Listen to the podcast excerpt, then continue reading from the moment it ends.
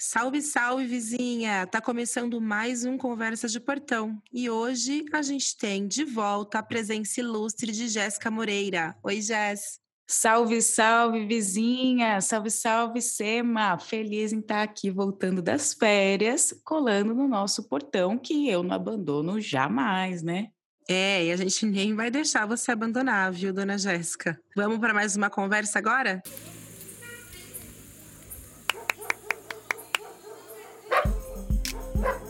Você acabou de chegar ao Conversa de Portão, um podcast do Nós Mulheres da Periferia em parceria com o Universa, plataforma do UOL. Aqui, a conversa entre mulheres vira notícia.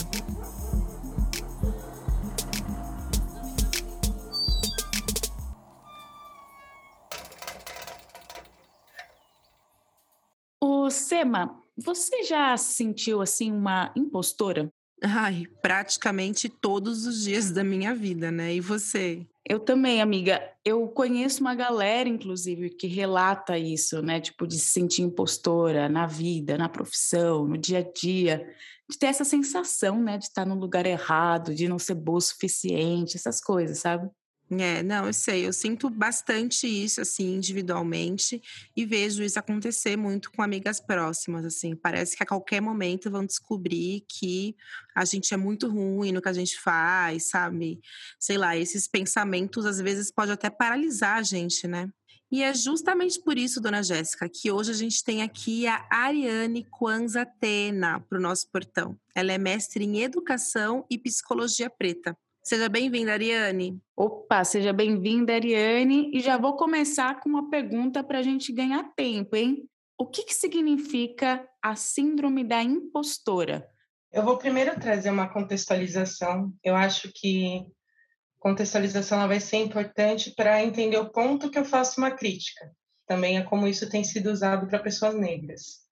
O trabalho é voltado especificamente para essa para esse povo, para essa população né, meus estudos voltados para a psicologia preta. É, a síndrome do, do, impostor, ou a síndrome da impostora, como originalmente foi conceituado, é, nasce lá na década de 70, aproximadamente ali, é, por duas pesquisadoras, se eu não me engano, elas são psicólogas, Pauline Clancy e Suzanne Imes, e aí elas vão trazer esse conceito, que é um conceito, ele não é um diagnóstico oficial, ou seja, não tem no DSM, é, mas ele é um conceito que, a partir de uma análise empírica de alguns sintomas, se cria um quadro.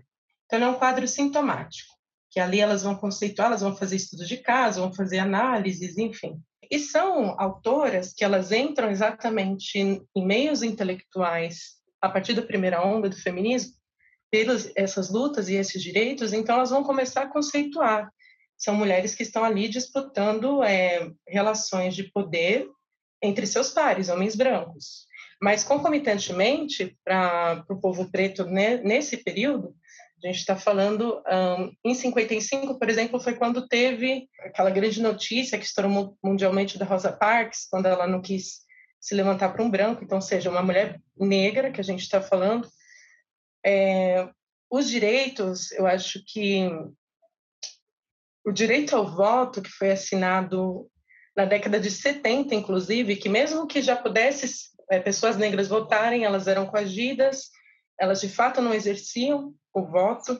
Então, lá em 70 que isso foi entrar como um direito assinado, e aí a gente vê em 65, foi quando Malcolm X foi assassinado, em 68, o Dr. King foi assassinado, líderes do, do Pantera Negra na década de 70, inclusive mulheres, a Sata Shakur sai é, refugiada, então são lutas que são sobre direitos civis dentro de um patriarcado ocidental, mas que falam de esferas diferentes. Então, enquanto essas mulheres estavam conceituando sobre seu lugar de intelectualidade na história, estava havendo um extermínio de líderes pretos e pessoas refugiadas que estavam sobre a libertação, né? Isso nos Estados Unidos, não foi diferente aqui. Não foi diferente no, quando a gente fala sobre um período da eugenia, o período também, é, quando a gente vê as mulheres que foram organizadas sobre direitos, que hoje a gente chama doméstica, que é um nome terrível, né? Mas uh, mulheres que se organizaram é, sobre seus próprios direitos a trabalho, a salário. Isso a gente está falando dentro de uma ali também na década de 80, 90, onde mulheres brancas já estavam como grandes intelectuais nesses territórios de disputa de poder, né? É, então acho que é importante primeiro conceituar de onde sai esse fez sentido para você? Sim, total. E gente, muito importante fazer essa correlação de acontecimentos, porque isso muda a nossa compreensão sobre o significado do que é a síndrome de impostora, né? Nossa, assim, eu, por exemplo, não tinha a menor ideia de quando esse conceito tinha surgido, sabe? Significa que um, possa não ser algo é, que tem algum nível de utilidade para a gente? Não necessariamente, mas é como a gente generaliza isso que pode ser muito enviesado. É, ah, algo que eu lembrei agora que eu acho que pode ser muito relevante para isso que eu estou trazendo Nesse mesmo período dessas autoras, tem um psicólogo afrocêntrico que se chama Amos Wilson, que ele está escrevendo livros exatamente sobre como parte base do racismo enquanto sistema, que embora muitas pessoas falam que o racismo é um fenômeno do capitalismo, não, é um fenômeno que organizou as sociedades em tempos imemoráveis. Várias sociedades, tem um livro do Carlos Moore que se chama Racismo em Sociedade, que ele vai falar Diferente do sistema político vigente dentro desse território, o racismo sempre foi base da organização social. Então, isso é muito interessante de ser pontuado, né? É, e aí o Amos Wilson ele vai dizer que parte da organização do racismo na sociedade moderna é exatamente de aniquilar o autoconhecimento e o autoentendimento e a inteligência de pessoas negras. Então, a assimilação de afastar a gente como um, de entender que a gente vem de um dos povos mais ricos em termos de ciência já vistos sobre, enfim, esse planeta. Dois, da gente entender, se entender a partir de uma narrativa da dor, que é da escravidão. Uh, e três, também sobre a gente criar, na referência do que é sobre a inteligência para o Ocidente, criar aquilo como espelho para nós. Então, a gente tentar se entender pela ótica do outro, a gente nunca vai se conectar com lugares de inteligência sobre a nossa própria referência. Então ele vai dizer que esse senso de inteligência do Ocidente, ele é a ferramenta básica da organização das sociedades e do racismo na modernidade, né? O que isso significa? Então tá todo mundo na síndrome do impostor, se for assim. Todas as pessoas negras estão com a síndrome do impostor. É, e eu acho que eu vi recentemente, num, numa entrevista aí que foi difundida sobre o tema, estava falando exatamente que mulheres são as mais acometidas por essa síndrome, mas não é verdade. Não é verdade se a gente for racializar. Nossa, não, peraí. Então aqui a gente tem um ponto de virada, Ariane, porque esse tema é, sempre é muito discutido pela perspectiva das mulheres, né? Eu estava pesquisando e vi que o Instituto de Psicologia da USP considera que essa síndrome afeta principalmente as mulheres. E, e a gente pesquisou aqui também uma pesquisa que traz alguns números, né, Jéssica? Acho que do ano passado. Sim, Sema. Tem uma pesquisa aqui que foi divulgada em 2021 pela StartSe uma plataforma de conhecimento em negócios. A pesquisa ela se chama Panorama Mulheres nos Negócios. Eu vou trazer dois dados aqui, gente. Assim, das 783 mulheres em posições de liderança ouvidas em todo o Brasil, 43% disseram que têm medo de falhar e 52% não gostam nem de falar sobre suas conquistas profissionais. Gente, é muito louco isso, né? Não, muito louco. E acaba que o que sai mais assim na imprensa é relacionado à questão das mulheres, né? Como a gente pode desconstruir essa ideia, então, Ariane? É porque hoje no, no Brasil, 70% da evasão escolar é de meninos negros. Entende? Então, se a gente entende que tem uma ofensiva educacional que opera em relação ao racismo para homens e mulheres e meninos estão é, com maior índice de analfabetismo, são os que mais tem o número de evasão escolar, enfim, uma série de outras coisas são as que mais iniciam no trabalho infantil é, e fazem parte da composição de renda de famílias. Então, se a gente entende que é, essa perspectiva educacional faz parte do racismo, não é lógico para a gente entender só no sistema de disputa é, corporativo, imaginar que a inteligência ela só é uma ferramenta de disputa desses espaços, que não é. E a inteligência não é só sobre você estar num cargo.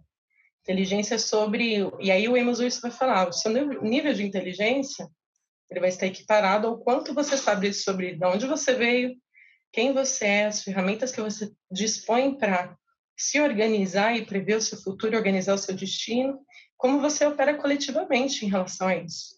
Então, a gente está numa desinteligência. E quando a gente fala de síndrome, no final das contas, a gente está querendo individualizar algo que é um produto de um sistema vigente. Então, o que eu quero dizer? Essas diferenças entre homens e mulheres que se apresentam a partir de marcadores de violência, inclusive, ela parte de um mesmo princípio de uma ofensiva coletiva.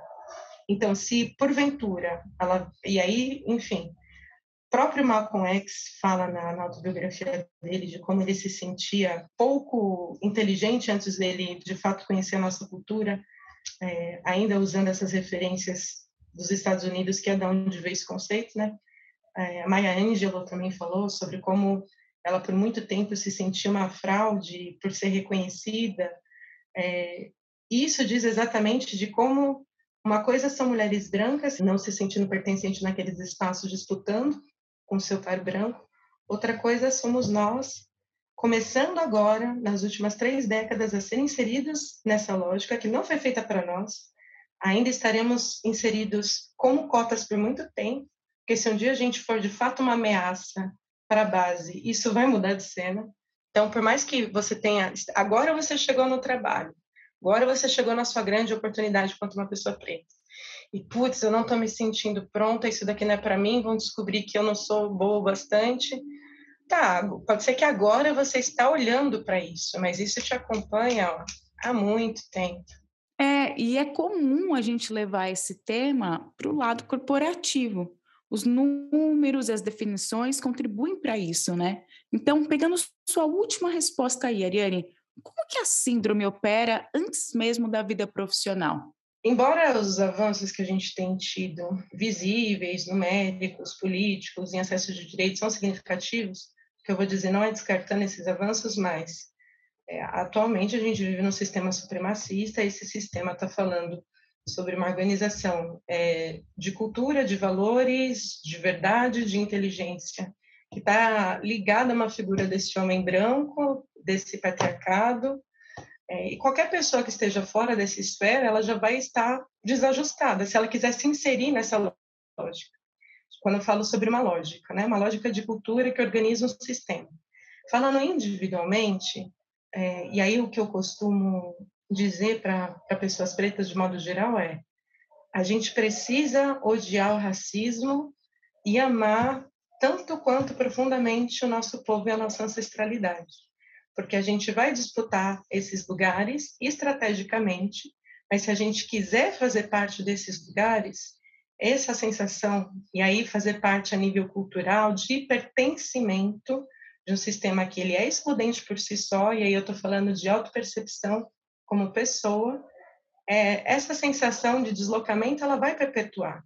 Você está num trabalho, é uma questão de sobrevivência dentro desse sistema, você avançar nisso é um direito humano também, é, enfim, não é sobre a gente parar de circular, mas é entender como circular estrategicamente nesses espaços, estar ali estrategicamente, a nossa referência de inteligência, de pertencimento tem que se dar em outros lugares que não esse. Se hoje você ou eu ou qualquer outra pessoa preta consegue se sentir minimamente inteligente apesar das inseguranças, consegue avançar apesar das inseguranças, é porque minimamente a gente está entre os nossos, está entre a nossa família, está alçada da nossa espiritualidade, conhece as nossas referências, a gente se imune de eu a partir das nossas referências de nós, e aí a gente negocia estrategicamente nesses espaços. Mas querer tirar dali um significado do que eu posso vir a ser já é cair num godo de, de cair em sofrimento de não entendimento. É, eu acho que a mensagem dessa sua última resposta é que não dá para a gente ficar se comparando, né? Principalmente com homens brancos, tipo, é desleal a gente fazer isso. Mas considerando o contexto que vivemos hoje, né? Tipo, que homens negros e mulheres negras estão chegando em grandes corporações, conquistando postos de liderança, como a gente faz para fazer esse movimento e não recuar, não se paralisar, né? Nessa sensação de inferioridade? Nossa amiga, excelente ponto. Mas só antes de você responder, Ariane, eu queria até trazer um exemplo que é sobre o perfeccionismo, considerado um dos aspectos da síndrome. E já vi um post seu, inclusive, falando sobre o problema do perfeccionismo. Você poderia falar um pouco sobre isso também, aí dentro da tua resposta, por favor? Ótimo. Eu acho que o ponto, uh, acho que o ponto fundamental que eu quero deixar aqui é que isso não é só sobre uma autopercepção, isso é um sistema material. É, não é, você pode ser excelente, você pode ser incrível, você pode ser a melhor no que você faz. Se tiverem a oportunidade de escolherem a outra e não você, vão fazer. Não é só uma autopercepção, não é só uma ilusão, não é só um sentimento de inferioridade. A inferiorização ela é um sistema político vigente. Quando eu falo sobre a gente ser estratégico, é exatamente de não deixarmos que esse sistema copite a nossa verdade íntima, e isso é muito difícil. Então, de saber, bom, eu sei por que, que eu não fui escolhida ali, eu sei que não é porque eu não era boa bastante. Chegar nesse lugar é muito difícil, mas é nesse lugar que a gente precisa mirar para conseguir começar a pelo menos agir estrategicamente no game, entende? É, esse é um ponto. O segundo ponto, é, e aí o Amos Wilson fala sobre isso, esse psicólogo que eu gosto muito, ele vai dizer, bom, se vocês gostam tanto de conceituar as mazelas é, resultantes do racismo como patologia, porque porque é isso é um mito, né? Se sentir inferior, a gente parte de um mito. Então, por que vocês também não patologizam é, essa sensação que vocês têm de serem superiores? Porque também é um mito, entende? É, se fala da síndrome, que é quem, quem é resultante desse sistema. E quem se acha superior? Não está adoecido? Está bem? Ele é isso mesmo? Claro que ele não é, né? Então, se a gente consegue entender que uh, o, pato, o maior patologizado dessa história não é o resultado de quem está se sentindo inferior, mas é quem se acha superior, a gente parte de um bom princípio crítico sobre o que é isso. A gente está falando tanto sobre a síndrome do impostor e a síndrome do de quem se acha, né? O, o autocentrado da inteligência. Essa é, um, é uma questão que é o que a Cida Bento vai vai nomear como pacto narcísico da branquitude, né? Eles terem essa, esse entendimento é, coletivamente, embora não seja falado explicitamente, eles se organizam, agem e, enfim, as coisas estão como estão. Sobre como a gente pode lidar com isso, eu não gosto muito de usar esse termo, mas eu vou usar quando eu falo sobre a gente se humanizar, né? É, porque esse conceito de humanidade ele está muito universal, mas eu falo de humanizar nos nossos próprios termos. Se a gente conseguir entender, primeiro a gente precisa se reconciliar com a ideia de que o aprendizado é um direito íntimo que nós temos. A gente tem o direito de aprender. A gente parte de uma ideia de que a gente tem que estar tá sabendo, para eu estar aqui nesse espaço, eu já tenho que saber tudo. Eu tenho que ter decodificado como isso funciona. Porque senão eu vou estar sendo imoral, eu vou estar ocupando espaço de alguém que sabe mais. E não. A gente tem um provérbio africano que fala: se você não sabe, você pode saber aprendendo. É, e, e, o processo de aprendizado ele é um processo que a parte da elaboração e a parte prática estão indissociáveis. Para você conseguir ser melhor naquilo que você faz, você tem que fazer mesmo não sabendo tão bem. Então, e entender que você não precisa chegar nesse espaço individualmente. Por isso que é importante a gente estar alinhado. Nossa, essa conversa com você está abrindo outros universos e abrindo muito esse conceito do que é a síndrome do impostor. Nossa, sim, e aqui para mim também, viu? E isso sobre a síndrome da supremacia é um ponto importante aí para a gente pensar.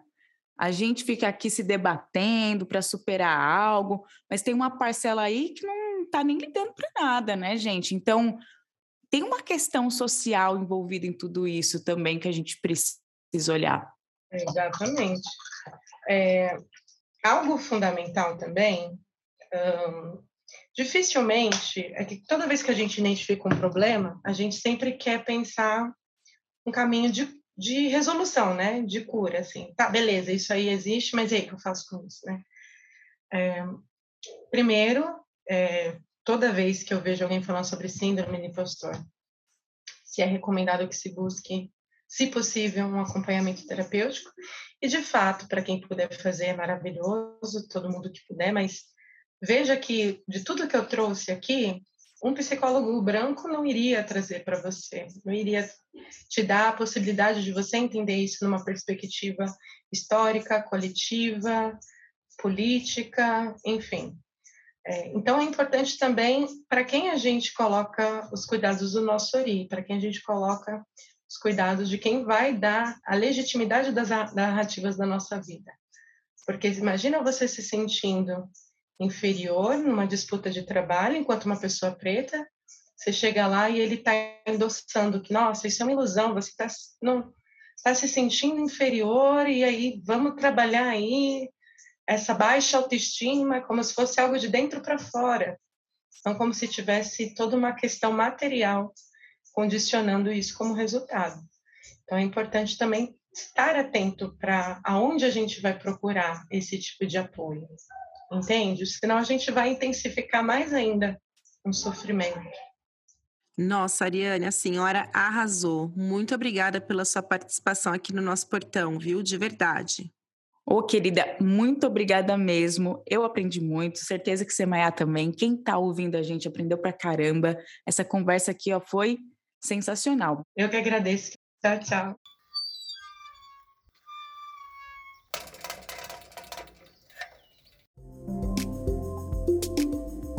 Conversa de Portão é um podcast produzido pelo Nós Mulheres da Periferia em parceria com o Universa, plataforma do UOL.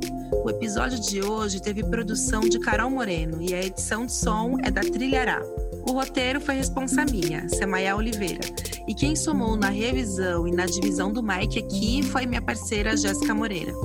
Siga a gente na sua plataforma preferida, estamos em todas: Spotify, YouTube, Deezer, Google Podcasts.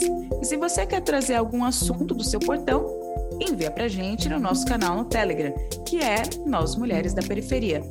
Até semana que vem. Até, minha gente. A gente se encontra semana que vem.